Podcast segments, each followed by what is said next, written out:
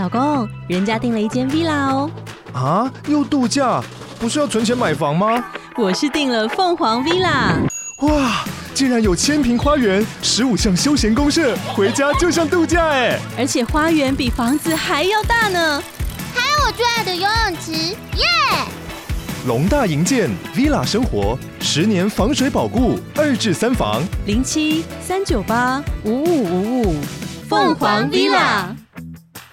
一天一 hashtag 聊天不累，环宇关键字新闻 global hashtag news。